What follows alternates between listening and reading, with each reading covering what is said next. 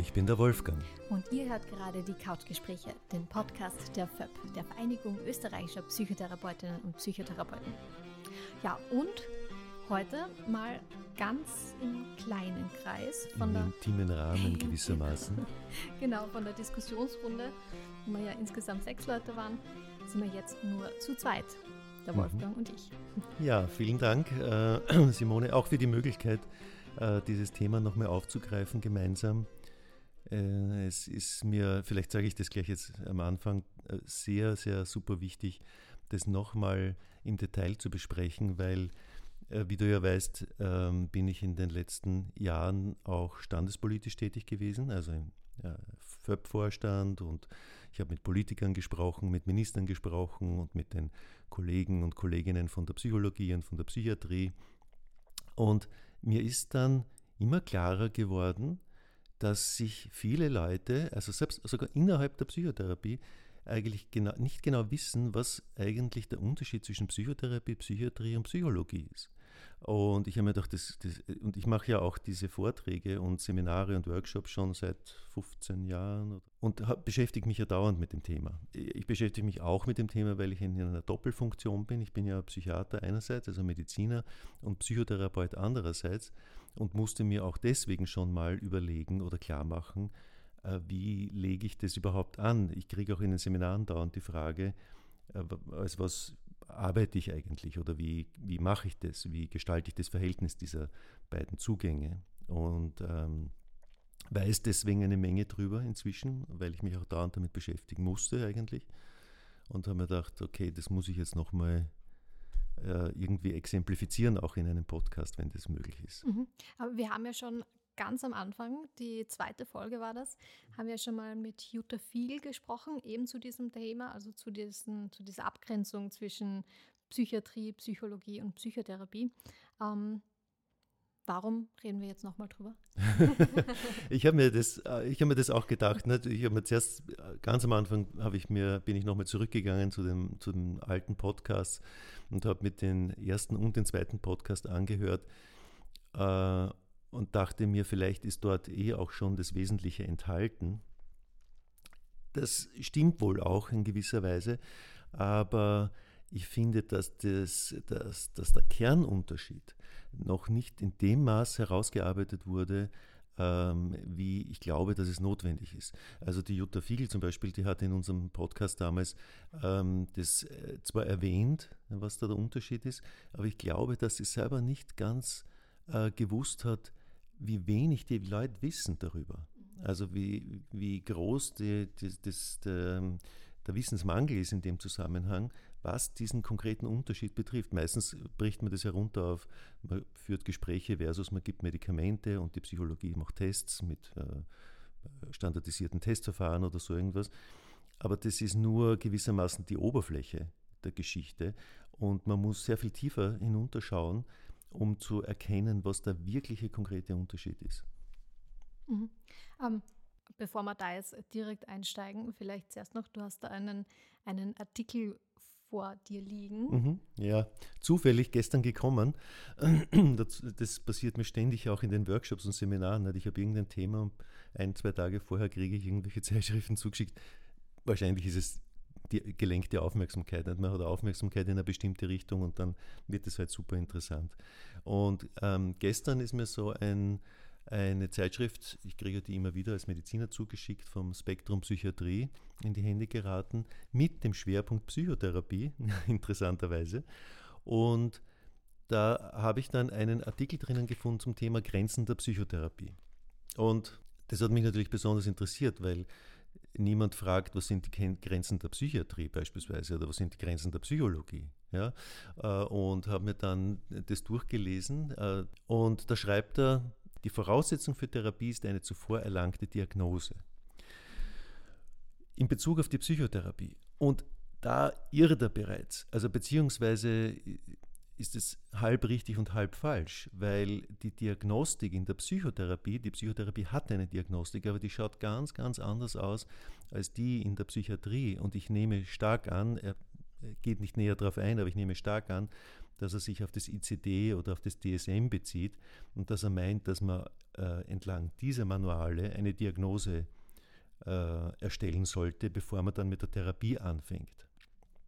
Aber das ist in verschiedener Hinsicht ist für die Psychotherapie nicht gültig und auch gar nicht möglich, dass es gültig ist. Ähm, warum ist, ist, dieser Unterschied so wichtig? Weil er ganz konkret auf ähm, ein anderes Beziehungsverhältnis, ein anderes Ursachenverhältnis von psychischer Störung äh, und psychischer Gesundheit verweist. Also wenn du Symptome sammelst, also es gibt ja auch ähm, Studie, jede Menge Studien, Medikamentenstudien beispielsweise. Und wenn du, in Medikament, wenn du Medikamentenstudien anschaust, dann hast du üblicherweise am Anfang irgendwelche Startkriterien und dann hast du Outcome-Kriterien. Ne? Das heißt, werden die Symptome besser oder werden sie schlechter? Damit liegt der Fokus eindeutig auf den Symptomen. Und diese Symptome, die verleiten zu der Ansicht, dass es sich hier um eine Krankheit handeln würde. Äh, das schreibt er auch später dann im Artikel beispielsweise, während die äh, im, DSM, die Amerikaner beispielsweise, auch im ICD steht es so, dass es sich um psychische Störungen und nicht um psychische Krankheiten handelt. Denn die Frage ist, was, um was handelt es sich hier? Handelt es sich um hier tatsächlich um Krankheiten, so wie es also es hier also ein Magengeschwür gibt oder eine Krebserkrankung gibt oder ein Diabetes gibt oder so? Oder ist es was ein, ein, sind das Dinge anderer Art? Äh, und ich glaube, dass das alle beteiligten Berufsgruppen und auch die Politik wissen muss, wie massiv und fundamental dieser Unterschied ist und auch, dass das Ergebnis dann ein ganz anderes ist. Ich versuche das mal auch äh, an der Historie ein bisschen äh, zu erklären. Ähm, Ende der 1990er Jahre, letztes Jahrhundert, hat ein gewisser Klaus Grave, Psychotherapieforscher, deutscher Psychotherapieforscher, ähm, einen Befund zur Psychotherapie vorgelegt, der damals äh, in der Psychotherapiegemeinde ziemliche Aufregung verursacht hat. Warum? Der Grave hat gemeint, dass für eine gelingende therapeutische Beziehung in der Psychotherapie ähm, die, die Beziehung wesentlicher ist als die Technik. Das war für die Leute deswegen auch eine Erschütterung, weil es gab natürlich auch eine gewisse Konkurrenz der verschiedenen Psychotherapieschulen untereinander, also was ist die Psychoanalyse und systemische Psychotherapie und äh, Rogerianer und äh, die Adlerianer und so weiter. Gibt es ja über 20 Therapieschulen. Und ähm, ich glaube, dass äh, eigentlich damals gar nicht genau verstanden wurde, ähm, was das Ergebnis dieser Forschung bedeutet. Tatsache ist nämlich, dass die Psychotherapie eine Beziehungsdiagnostik und eine Beziehungstherapie betreibt. Mhm. Ähm, und was bedeutet das jetzt konkret? Das heißt, es geht in der Psychotherapie nicht um Symptome, so wie sie in der Psychiatrie und in der Psychologie äh, existieren, sondern um Beziehungen. Das ist der fundamentale Unterschied zwischen der Psychotherapie auf der einen Seite, der Psychiatrie und der Psychologie auf der anderen Seite. Wenn du zum Beispiel ein psychiatrisches Gespräch dir anschaust, ich habe das mal gehabt, äh, da waren wir eingeladen vom Europäischen Patentamt, das hat eine Dependance in Wien und die wollten auch ein bisschen wissen, wie so Psychiatrie geht oder so. Und da wurde ein Video vorgeführt von einem Psychiater, der ein Gespräch mit einem Patienten führt. Und vordergründig kann man den großen Unterschied nicht erkennen zwischen einem Psychotherapiegespräch und einem Psychiatriegespräch. Aber in Wahrheit war der Psychiater nur daran interessiert, die ganzen Symptome herauszufinden und hat sich halt freundlich verhalten, nicht, damit der Patient kooperativ ist und antwortet. Aber letztlich ist es darum gegangen, die Symptome herauszufinden. Psychotherapiegespräche finden auf ganz anderer Ebene statt. Die interessieren sich jetzt in gewissem Rahmen für die Symptome, aber unter dem Titel, was das für die Beziehung dieses Menschen zu sich selber, zu seiner Umwelt äh, ausmacht. Also du hast Symptome oder du hast keine Symptome ähm, und das beeinflusst dein Sein in der Welt. Es gibt Untersuchungen auch, wo Leute durchaus Symptome haben, aber die gar nicht für relevant erachten, weil sie gut zurechtkommen. Ähm, aber da stellt sich ja die Frage, wieso Beziehung da jetzt viel wichtiger sein soll als die Beseitigung von Symptomen, weil die Symptome sind ja natürlich auch nicht irrelevant. hätte ich mal gesagt. naja, das ist genau der Punkt, ja, weil ähm, die Antwort auf diese Frage ist, und das wird vielleicht noch viel zu wenig verstanden, der Mensch ist ein soziales Wesen. Ja, geschätzte 30 Prozent unserer gesamten Gehirnkapazität äh, verwenden wir nur für soziale Aktivitäten. Ja, also wir dechiffrieren die Mimik und Gestik einer anderen Person, wir versuchen zu verstehen, was die eigentlich meint, was hinter dem gesprochenen Wort steckt, äh, in welchem Zusammenhang das sich äh, entwickelt.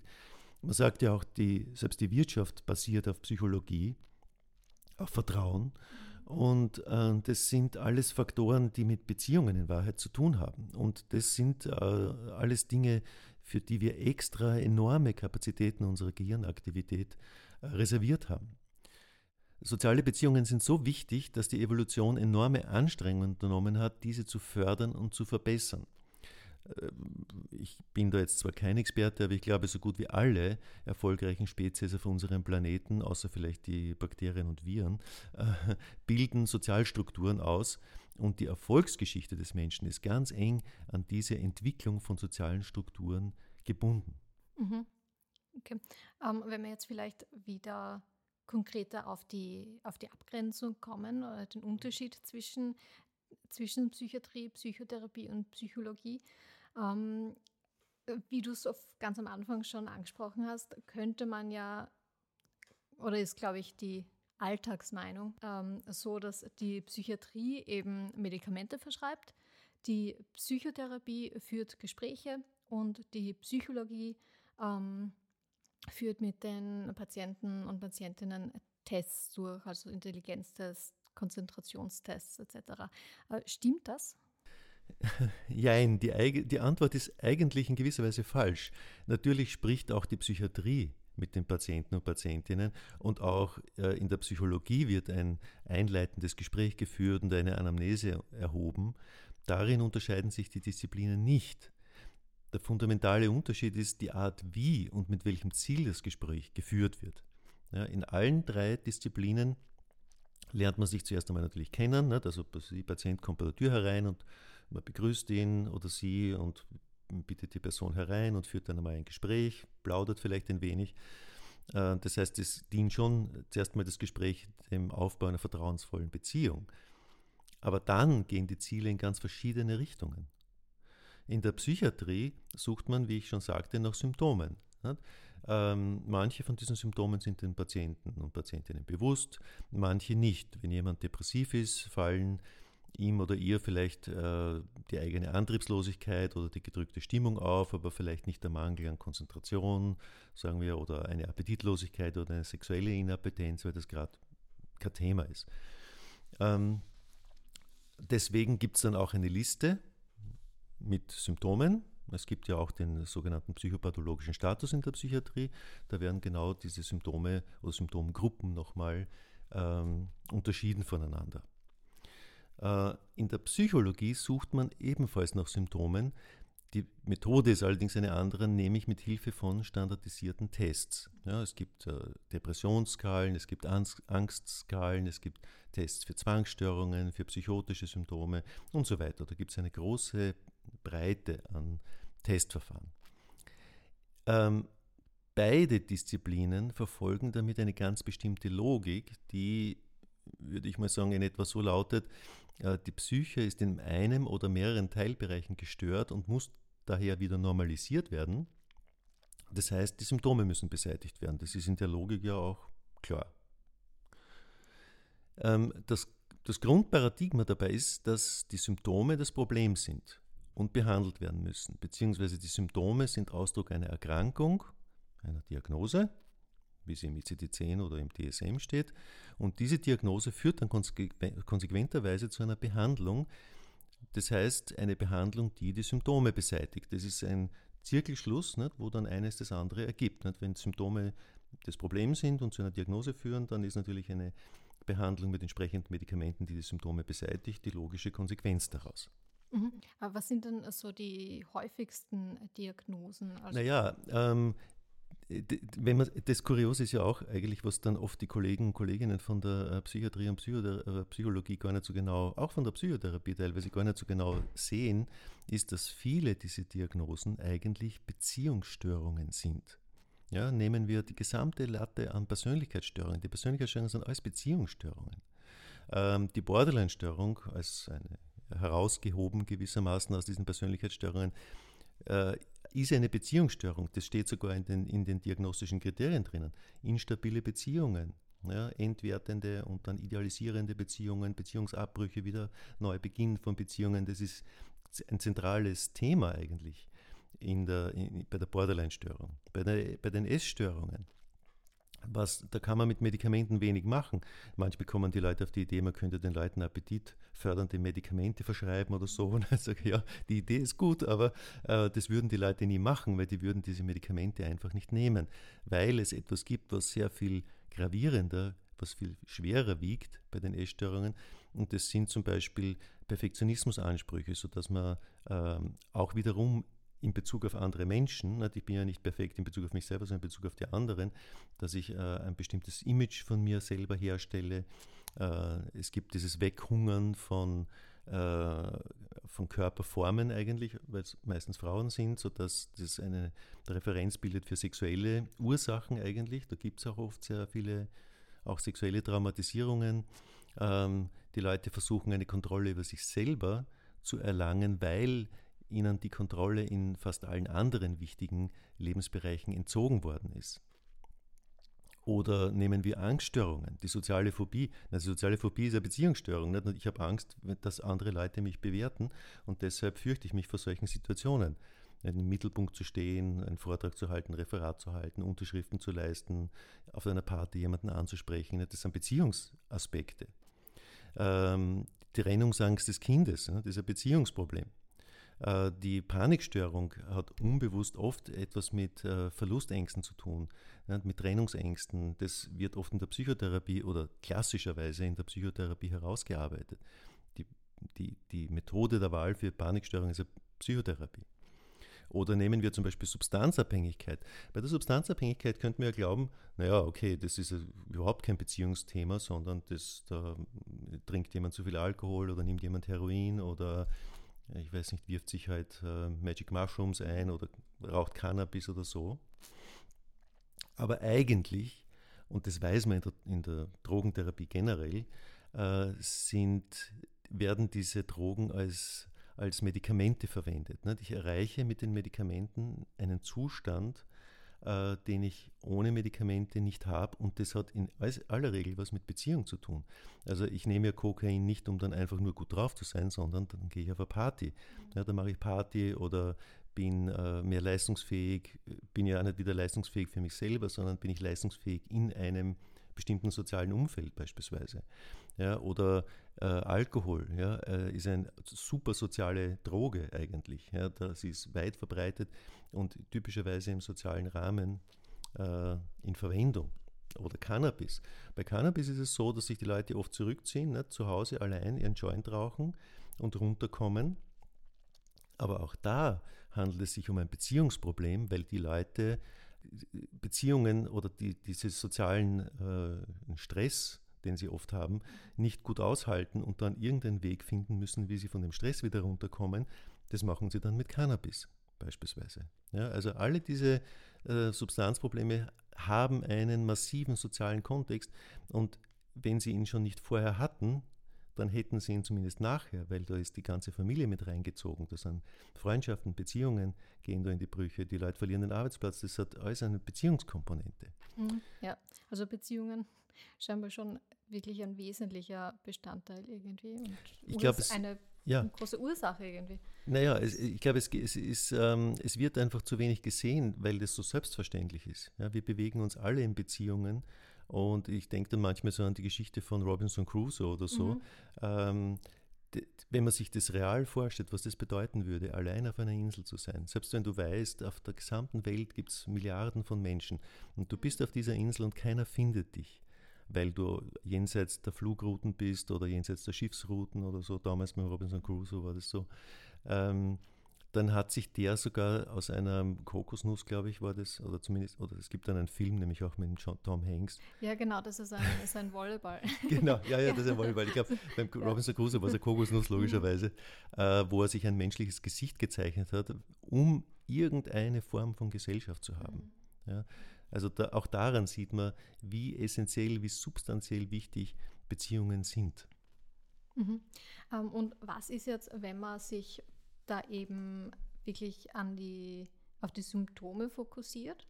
Ja, anstatt ja. in Beziehungen? Wenn du, äh, immer wieder wird heutzutage auch die Quantenphysik äh, in verschiedenen Zusammenhängen äh, als Beispiel erwähnt. Ich mache das jetzt auch mal. Zumindest eines kann die Psychiatrie von der Quantenphysik lernen, nämlich ähm, äh, die Untersuchungsanordnung determiniert das Ergebnis. Das heißt, ich kann nur, ich kriege ein Ergebnis nur äh, im Hinblick darauf, was ich überhaupt suche. Das scheint irgendwie trivial zu sein, aber das ist äh, höchst bedeutsam. Wenn ich Symptome suche und auf Symptome fokussiere, dann bekomme ich auch nichts anderes zu sehen als Symptome. Wenn ich Symptome abfrage, dann kann, können nur Symptome herauskommen. Und so sehen die Studien dann auch aus. Symptome werden besser oder auch nicht. Es kommt zu Nebenwirkungen, was wieder Symptome wären, äh, oder nicht. Es, äh, und auch die Besserung des psychischen Problems wird an den Symptomen gemessen. Es ist gar nicht möglich, in einer solchen Studienanordnung etwas über die Beziehungen zu erfahren. Im Gegenteil, die versucht man ja sogar eher auszublenden durch die Doppelverblindung. Ja. Und als Ergebnis starren dann alle gebannt auf die Symptome und übersehen komplett, was mit den Beziehungen ist. Äh, man könnte sogar vermuten, dass die Studien, äh, dass die Medikamentenstudien deshalb manchmal, nicht immer, gut funktionieren, weil in das Studiendesign automatisch ein Beziehungsangebot eingebaut ist. Hm. Inwiefern ist das, ist da ein Beziehungsangebot? Ja eingebaut. Wie ja, kann ich mir das vorstellen? Ähm, äh, also ich habe ja bei solchen Studien auch mitgemacht. Wenn du eine solche Studie machst, dann musst du mal die Probanden einschließen in die Studie. Erstens einmal ist es schon mal ein sehr aufwendiger Prozess, weil du musst dich sehr lange mit ihnen zusammensetzen. Du musst schauen, dass die möglichst keine anderen Krankheiten oder Störungsbilder haben, dass sie keine Medikamente nehmen, sodass du eine möglichst homogene Gruppe von Probanden hast. Ähm, und dann, während die Studie, also dann schließt du die Leute in die Studie ein und dann müssen die nochmal einen so Informed Consent unterschreiben und so. Also das ist einmal allein da schon sehr, sehr viel Beziehung eigentlich. Und dann äh, kriegen die Leute Medikamente oder Placebo und dann musst du sie auch in regelmäßigen Abständen sehen. Die Ethikkommissionen schreiben das vor. Ne? Du kannst die Leute da nicht monatelang herumgeistern lassen. Eventuell haben die dann Nebenwirkungen oder es passiert irgendwas. Schreckliches. Äh, das heißt, die Leute müssen sehr engmaschig betreut werden. Das heißt, man sieht die alle zwei Wochen oder so. Und da setzt man sich jedes Mal hin und geht nochmal die ganzen Tests durch, fragt, wie es ihnen gegangen ist, ob irgendwelche Auffälligkeiten waren und so weiter. Also das sind alles enorme äh, Beziehungsaspekte, die ungefragt in diese Studiendesigns mit einfließen. Mhm. Aber wie oder wieso sollte Beziehung da jetzt so bedeutsam sein in diesen Studien? Und das ist eben der große Unterschied zwischen der Psychotherapie und der Psychiatrie und auch der Psychologie, dass äh, wir offenbar als soziale Wesen fundamental beziehungsabhängig sind. Und Beziehungen können ähm, ausgesprochen zerstörend sein mhm. und sie können ausgesprochen wohltuend sein. Nicht jeder, der mal verliebt war, weiß das, äh, wenn man sich verliebt oder so, dann ist man im siebten Himmel und schwebt der Folge 25 oder so. Ähm, und wenn eine solche Liebesbeziehung in die Brüche geht, aus welchen Gründen auch immer, dann ist man oft am Boden zerstört. Ähm, es gibt, in dem Zusammenhang gibt es auch, ähm, da gibt es ein Experiment, das schon 800 Jahre alt ist, von Friedrich II., dem Staufer.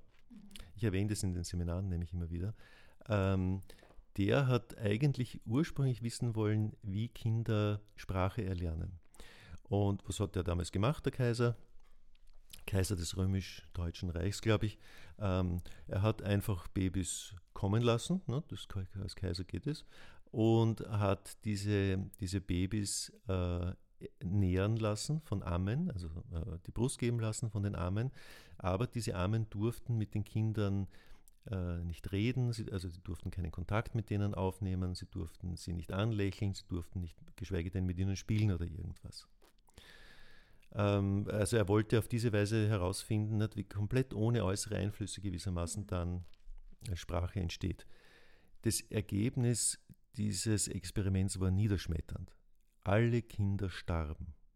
Das ist total dramatisch. Das heißt, und er hat selber dann dazu, also das ist überliefert von ihm, ein Text geschrieben, sie vermochten nicht zu leben ohne das Händepatschen und die, die, das fröhliche Gesichterschneiden und die Koseworte ihrer Armen. Ja, und darin zeigt sich fundamental dieser Beziehungsaspekt. Also wenn wir kein Beziehungsangebot haben, sterben wir sogar. In, dieser, in dieser extremen Dramatik muss man das überhaupt mal sehen. Und ich glaube, dass, ähm, also wie Kinder Sprache lernen, hat er nicht herausgefunden dabei, aber ähm, ich glaube, dass weder er noch die Welt insgesamt äh, trotz Kenntnis dieses Experiments eigentlich genau verstanden hat, was die Konsequenz aus diesem Experiment ist. Ja, die Konsequenz ist, dass wir Menschen ohne Beziehung nicht existieren können. Selbst wenn die Zuwendung aus Schlägen bestehen würde, und das passiert manchmal, dann ist es paradoxerweise immer noch besser als gar keine Zuwendung. Deswegen können Beziehungen auch heilen und sie können auch töten. Das ist inzwischen wissen wir das ganz sicher. Und die Psychotherapie nutzt dieses Wissen und will es zum Heilen einsetzen, klar. Ja, das bedeutet, dass die Psychotherapie als einzige der drei Psychoberufe die Beziehung ins Zentrum der Heilung stellt. Mhm. Ähm, aber da könnte man jetzt aber auch sagen, ja gut, dann rede ich halt mit, mit einer sehr guten Freundin und spare mir die Psychotherapie. Hauptsache, ich habe eine habt eine Beziehung und, und kann reden mit ihr. Ähm, oder man könnte auch sagen, ja, in der Psychiatrie oder auch in der Psychologie entstehen ja auch Beziehungen, ähm, so die Arzt-Patient-Beziehung oder, oder eben zwischen der, dem Psychologen, der Psychologin und dem Patienten, mhm. weil man kommuniziert ja miteinander, man baut quasi eine Beziehung auf. Mhm. Ja, ähm, tatsächlich funktioniert es auch manchmal. Also ähm, äh, wenn es gelingt, eine sehr vertrauensvolle Beziehung herzustellen oder Freundschaften sind nicht, auch in der Psychotherapie weiß man, dass die Leute Freundschaften brauchen, um gut funktionieren zu können. Also das wird auch immer wieder thematisiert in der Psychotherapie. Ähm, das sind schon wichtige Dinge. Aber nicht, ich habe mich, äh, genau so wie du sagst, nicht, ist ja die Frage, ja, da spare ich mir das Geld für die Psychotherapie oder so nicht? und äh, suche mir einfach nette Freunde und Freundinnen oder, ja, oder gehe zum Arzt. Tatsächlich passiert das ja auch manchmal. Nicht? Also es gibt ja in vielen Wartezimmern, gibt es ja, ja, was weiß ich, alte Herrschaften zum Beispiel oder so, die jede Woche zum Arzt kommen und, äh, und irgendwelche Symptome vorweisen oder irgendwelche Krankheiten haben, aber eigentlich mit dem Arzt reden wollen, weil sie zu Hause so einsam sind. Nicht? Das ist ja auch manchmal dann sogar in dem Missverständnis ein Ärgernis für die Ärzte und Ärztinnen, weil die eigentlich sagen, sie sind nicht fürs Reden da, sondern sie wollen Symptome behandeln und die haben eigentlich gar nicht wirklich was oder so. Ja, das höre ich immer wieder auch von Kolleginnen und Kollegen. Nun, ähm, ich glaube, was der fundamentale Unterschied auch hier ist, das ist, glaube das hat nicht mehr der Grave verstanden und ich glaube, es haben auch die Kollegen und Kolleginnen von der Psychotherapie damals nicht so genau verstanden, ähm, dass die Technik nicht entbehrlich ist. Ja, sie ist vielleicht weniger wichtig als die Beziehung selbst, aber die Technik, ähm, die Technik in der Beziehungsgestaltung, äh, in der Psychotherapie, stellt sicher, dass es sich ausschließlich um den Patienten, die, dass es ausschließlich um den Patienten bzw. die Patientin geht und nicht um irgendetwas anderes. Das heißt, Aufmer die Aufmerksamkeit ist komplett äh, gerichtet auf die Patientin und den Patienten. Und das ist ein ganz ein exklusiver Rahmen, den man durch Gespräche oder durch ein Arzt-Patient-Gespräch oder so äh, nicht ohne weiteres herstellen kann, weil es, es zeigt sich immer wieder, dass Menschen erstens einmal über sich selber nachdenken anfangen. Weil wenn ich nämlich Symptome präsentiert kriege oder dann sagt mir der Arzt, okay, Sie haben dieses und dieses und dieses Symptom, dann, dann denke ich nicht über mich selber nach äh, und finde auf diese Weise auch nicht heraus, was ich da selber dazu tue, dass überhaupt Symptome entstehen oder wie die Umstände sind, dass Symptome entstehen. Und die Psychotherapie fokussiert komplett ausschließlich auf den Patienten oder die Patientin und führt gewissermaßen durch dieses Gespräch in die Tiefen der eigenen Psyche, wo sich dann beispielsweise verschiedene Muster zeigen. Ja, die Psychoanalyse würde beispielsweise sagen, wir haben innere Repräsentanzen unserer Eltern, ja, die werden immer wieder wirksam. Also ich gestalte Beziehungen also sie zu dir zum Beispiel äh, vielleicht ähnlich wie zu meiner Mutter oder so, ja, mit Variationen. Oder ich äh, gestalte äh, Beziehungen ähnlich wie mein Vater, wie ich sie zu meinem Vater hatte. Äh, andere Psychotherapieschulen würden das äh, würden vielleicht mehr die aktuellen zwischenmenschlichen Beziehungen, zum Beispiel systemische Psychotherapie, würde das mehr fokussieren. Was für Muster habe ich da, wie ich auf andere Leute zugehe. Das gibt es ja in der Transaktionsanalyse beispielsweise. Die, die Rogerianer würden überhaupt massiv auf diesen Beziehungsaspekt fokussieren, also auf, diese auf das emotionale Mitschwingen, auf das Dabeisein, auf das Verständnis, auf das Verstehen, ja, dass das äh, möglichst kongruent ist und so weiter. Also alle diese Psychotherapieschulen fokussieren im Kern auf die Beziehung. Mhm. Ja, ähm, was ich da auch, was mir dazu gerade einfällt, ähm, im Vergleich eben zu Gesprächen einfach mit Freunden, mit Menschen, die halt da nicht die Techniken haben, nicht darauf zugreifen können, ähm, da passiert es ja sehr oft, dass man jemand erzählt was, das geht einem nicht gut und so weiter. Und dann denkt man sofort an, an persönliche Geschichten, an, an, Erinnerungen, um demjenigen irgendwie einen Rat zu geben. Aber eigentlich verliert man dann halt den Fokus von, von der Freundin, die eigentlich gerade Hilfe braucht. Mhm. Ja, aber ähm, du hast gerade die, diese Muster angesprochen, diese Beziehungsmuster. Aber wie kommt es dazu eigentlich, zu diesen Mustern? Naja, äh, also das sage ich jetzt als systemischer Psychotherapeut, aber ich glaube, die anderen Therapieschulen werden mir dazu, werden mir dazu stimmen. Ähm, wir können uns nicht dauernd neu erfinden. Äh, es ist auch, es ist notwendig und auch ganz angenehm, auf bewährte Muster zurückzugreifen. Ja, wenn ich irgendeiner netten Frau begegne oder so, äh, dann wende ich meine alten Beziehungsmuster mal an und sehe dann schon, wohin das führt. Ähm, Natürlich lernen wir im Leben auch dauernd äh, dazu und modifizieren diese primären Muster. Aber Beziehungsmuster bleiben es so oder so. Äh, und äh, weil wir als Menschen andauernd mit anderen Menschen zu tun haben, brauchen wir diese Beziehungsmuster auch dauernd. Die sind in uns, es gibt Engramme, die gewissermaßen in uns gespeichert sind, wie wir Beziehungen gestalten. Mhm. Aber diese Muster können ja auch durchaus ja, schädlich sein oder halt nicht sehr vorteilhaft. Also dass man dann ja. selbst irgendwie feststeckt und, und nicht weiterkommt. Genau. Nun, und genau das ist der Punkt, weil, sagen wir, ähm, du hast ein Muster gespeichert, das vielleicht, also das sage ich wieder systemischer Psychotherapeut, das in deiner Ursprungsfamilie irgendwie nützlich war oder dir geholfen hat, bestimmte Bedürfnisse abzudecken aber eigentlich ein sehr spezielles Muster ist, weil das eben nur zugeschnitten war auf deine Familie und wie in deiner Familie Beziehungen gestaltet werden. Das ist ja auch manchmal äh, sehr problematisch, wie Beziehungen gestaltet werden. Wir kriegen ja das auch dauernd zu hören. Mhm. Nun, wenn du, äh, wenn du mit einem solchen Beziehungsmuster, das du gut gelernt hast in deinen ersten Lebensjahren, sagen wir mal, also ich würde sagen in den ersten 15, 20 Lebensjahren eigentlich, dann gehst du mit diesem Muster mal in die Welt hinaus und wendest dieses Muster an. Natürlich, als junge Menschen sind wir uns nicht bewusst darüber, dass wir da ein Muster in uns gespeichert haben. Das passiert ganz automatisch. Unser Gehirn äh, sucht ja auch Muster in der Welt, zum Beispiel alles, was mit Wissenschaft zu tun hat, ist in Wahrheit eine Suche nach Mustern in der Welt, ne? etwas, was man beschreiben kann und was sich wiederholen lässt beispielsweise. Ähm, und, wir, und diese Muster werden auch gespeichert und sie werden auch immer wieder angewendet. Ne? Das ist eigentlich, ich sage mal überspitzt, manchmal auch in den, in den Seminaren und Workshops, unser Gehirn ist ein Mustererkennungs- und, und Speicherorgan in Wahrheit.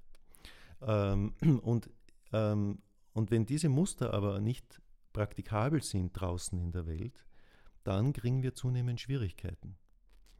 Ja, manchmal treten diese Schwierigkeiten gleich auf, manchmal treten sie später auf. Aber, aber in der Regel müssen wir irgendwann mal diese Muster adaptieren und modifizieren, weil sie nicht für alle Situationen angemessen sind. Und an diesen Schnittstellen oder an diesen, an diesen, an diesen Krisenpunkten eigentlich äh, werden die Muster dann so, oder die Psychotherapie meint es, dann werden die Muster so toxisch möglicherweise, dass dann Symptome entstehen. Ja, also Schlafstörung ist vielleicht das Einfachste. Nicht? Klar, nicht? Ich meine, das kann jeder nachvollziehen. Die Leute haben Schlafstörungen, weil sie Stress haben, weil sie sich Sorgen machen, weil es in Beziehungen schlecht läuft oder so weiter. Ähm, natürlich, das kann man zwar mit Medikamenten jetzt besser, nicht? dass ich wieder schlafen kann und mich ein bisschen besser regenerieren kann. Äh, aber die Ursache berührt das natürlich nicht. Und die Psychotherapie sagt, na, das ist im Gegenteil, das ist, kein, das ist keine Diagnose, das ist keine Störung, sondern das ist ein wichtiger Hinweis darauf, dass was anderes nicht funktioniert. Und wenn die, wenn die Person das nicht sagt oder wenn sie sich dessen gar nicht bewusst ist, dass es ein Problem gibt, dann drückt sich das aus dem Unbewussten beispielsweise kommend äh, durch ein Symptom aus. Das heißt, das Symptom ist kein Problem für mich, sondern das ist eine Hilfe für mich, weil es der Person klar macht, dass irgendwas nicht stimmt und man sich das genauer anschauen soll. Wenn ich jetzt aber hergehe und das Symptom beseitige durch Medikamente, nehme ich der Person ja dann eigentlich den, das Warnsignal weg und dann geht die Sache fröhlich weiter, bis irgendwann noch Schlimmeres passiert ja, und dann äh, vielleicht noch schlimmere Symptome auftreten oder was ja immer wieder passiert, sich Leute zum Beispiel suizidieren äh, und dann denkt man sich um Himmels Willen, das war doch alles so prima und wunderbar. Ja, wir haben jetzt schon sehr viel über die Vorgehensweise in der Psychotherapie gehört. In den nächsten beiden Teilen sprechen wir dann noch genauer über die Psychiatrie und auch über die klinische Psychologie. Also, bis dann.